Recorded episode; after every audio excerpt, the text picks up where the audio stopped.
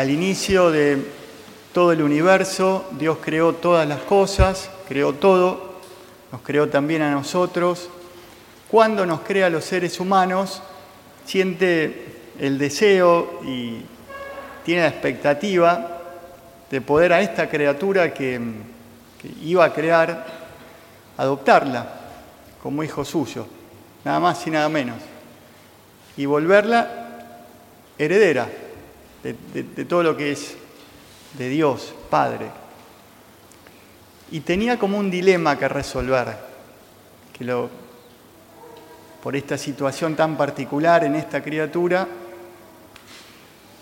debía tomar una decisión, nuestro Dios. Una era lograr que la criatura responda de ese modo, con la expectativa que Dios tenía, como un buen hijo, obediente, dócil, que acepte esta herencia que él había pensado antes de crearlo, no obligarlo, pero sí crearlo de ese modo.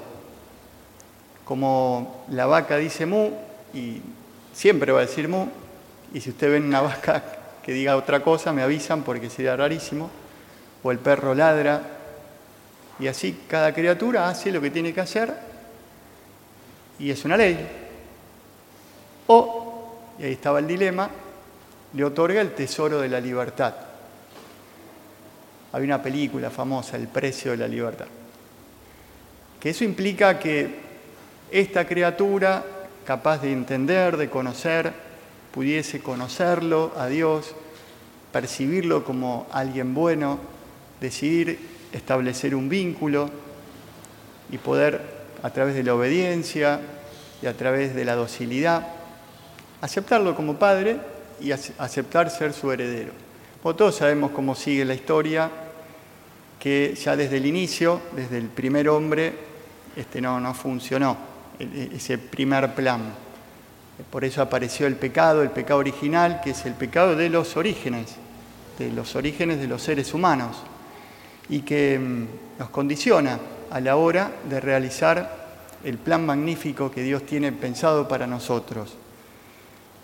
Dice la palabra que hasta el más justo, el más santo, peca siete veces por día. Así que imagínense lo que no somos tan santos, cuántas veces pecamos. Y nos cuesta obedecer a Dios y percibirlo como alguien, como alguien bueno, como alguien que siempre busca mi bien. Por eso cuando celebramos el nacimiento de Jesús en Navidad, y hoy celebramos la culminación de la octava con la fiesta de María, Madre de Dios, es un misterio que es imposible de decirlo de modo acabado, pero parte de ese misterio y profundamente parte de este misterio es que por primera vez y de modo inédito aparece sobre la tierra un ser humano, Dios hecho hombre, Jesucristo, que siempre, siempre obedeció a Dios, fue dócil a su Padre, y que el Espíritu de Jesucristo siempre lo llevó a amarlo, a seguirlo. Y eso no había pasado nunca. Y ese es el misterio profundo que se da y lo que celebramos en Navidad. Que al menos un ser humano cumplió el plan de Dios, la voluntad del Señor desde los inicios, desde los orígenes. ¿Y qué tiene que ver esto con nosotros?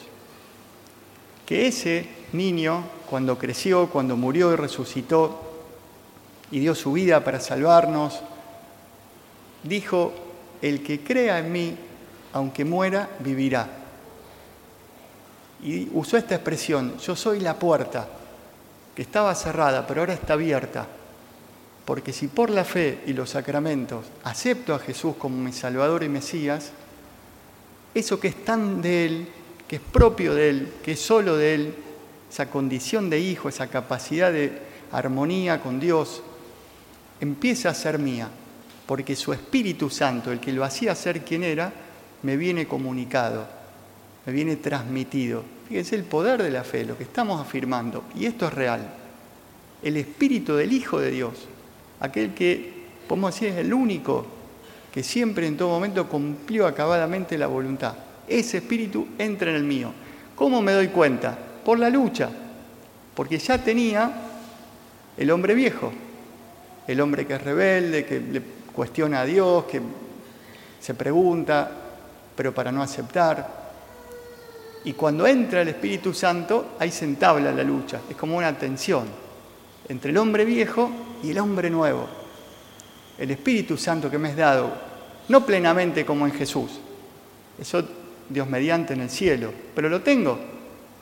Y por eso soy hijo de Dios, soy heredero de Dios. Y tengo que custodiar ese espíritu.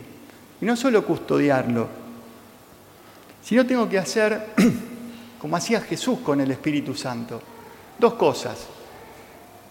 Tengo que escucharlo y tengo que obedecerlo. Porque el Espíritu Santo actúa en nosotros, nos habla, tiene la pretensión de guiarnos, no solo de mostrarnos, sino de fortalecernos para poder poner en obra eso que Él nos muestra. Escuchar y obedecer al Espíritu Santo. Eso hacía Jesús, siempre. Y lo podemos hacer. No es fácil, pero esa es la tarea espiritual que tenemos. ¿Cómo puedo escuchar al Espíritu Santo? Dios nos dio la conciencia y la conciencia es esa voz interior que todos sentimos y que nos damos cuenta que no es o que no somos nosotros mismos. Porque hay algo cuando hago mal que me dice eso está mal. O hay algo cuando hago el bien que me dice muy bien, eso es digno de un ser humano. O lo mismo con los demás. Pero esa voz que me juzga como si estuviera detrás mío, pero en realidad está dentro mío, es una voz de Dios. Y cuántas veces cuando sigo esa voz de la conciencia, después cuando miro para atrás me doy cuenta que caminé como hijo de Dios. Y cuando no lo hice, desvié el camino de ser un buen hijo de Dios. La palabra de Dios, hoy leímos textos que sería buenísimo poder comentar, no se puede por la brevedad, pero sí cómo Dios te habla, el Espíritu te habla. Cuando esta palabra, este libro de la Biblia, lo leo con fe, siempre algo me, queda. Siempre como una espada me atraviesa el corazón y me da y me indica, me orienta, me confirma, me corrige, me sostiene. La palabra de un sacerdote que quizá escucho en una homilía o porque me fui a confesar o le pedí un consejo pero que no fue solo del sacerdote. Si me habla en nombre de la iglesia, la cual representa, y conforme a su enseñanza, es Dios el que me habla y me ilumina, es el Espíritu Santo. Por eso miren cómo podemos escuchar a través del testimonio de las personas santas que Dios pone. Dice el Papa Francisco, el santo de la puerta de al lado, que no está canonizado ni tiene estampita, pero uno lo conoce y sabe de su vida entregada, de su vida esforzada. Y ese ejemplo es también una voz del Espíritu Santo que busca guiarme si la escucho y la obedezco. Una lectura espiritual, bueno, un abanico enorme de oportunidades para escuchar al Espíritu Santo. Están las inspiraciones, esos, esos ocurrencias, pensamientos como llamados interiores que uno siente que te empujan, no te obligan, que no sabes dónde te llevan, pero sí te piden confianza y que siempre se encuentra detrás el Espíritu Santo. Hay que discernir, pero sin duda. Recuerdo un compañero en, en su trabajo, una situación difícil, él tenía gente a cargo y cuando situación X, muere uno de sus este, miembros del equipo, al cual estimaba mucho, una persona querida en toda la, institución, por una persona joven, tenía este, su señora, hijos, bueno, imagínense el cuadro realmente muy, muy triste. Él tenía que enfrentar efectivamente esa situación y también como jefe, con todo lo que eso implica este, de parte de la empresa, porque muere justamente en condiciones de trabajo. Y bueno, me dijo, mira, los que uno le gustaría nunca hacer, lo tuve que hacer. Hablar de esto, de aquello, y de lo otro, y de lo económico, y bueno. Y dice, en el medio de esas cosas, en mi oración sentí como una voz algo que me decía, ¿por qué no juntás a los que lo conocían del trabajo, que lo estimaban, hacen testimonios, le ponen fotos, haces una edición casera de un cuadernito y se lo regalás a la señora. Primero desestimó, dijo, no, no tengo, no voy a poder con todo lo que tengo que hacer. Y volvía, volvía, hasta que, mm, bueno, este, empezó, habló con uno, habló con otro, las cosas se fueron abriendo y al final, después de un par de días, salió un lindo pequeño librito este, dedicado a este hombre, un homenaje con testimonios, fotos y, el cariño de todos. Bueno, una vez que pasan todos los, este, los, días ahí posteriores a, la tragedia, él la llama a la señora y dice, mire, quisiera este, hablar con usted, tengo un presente para darle, este, ¿cuándo me puede recibir? Al otro día combinaron para poder llegar. Bien, se presenta, le explica simplemente lo que había sentido, que él sentía que era de Dios y lo que había surgido eh, como fruto de todo eso y le entrega el regalo.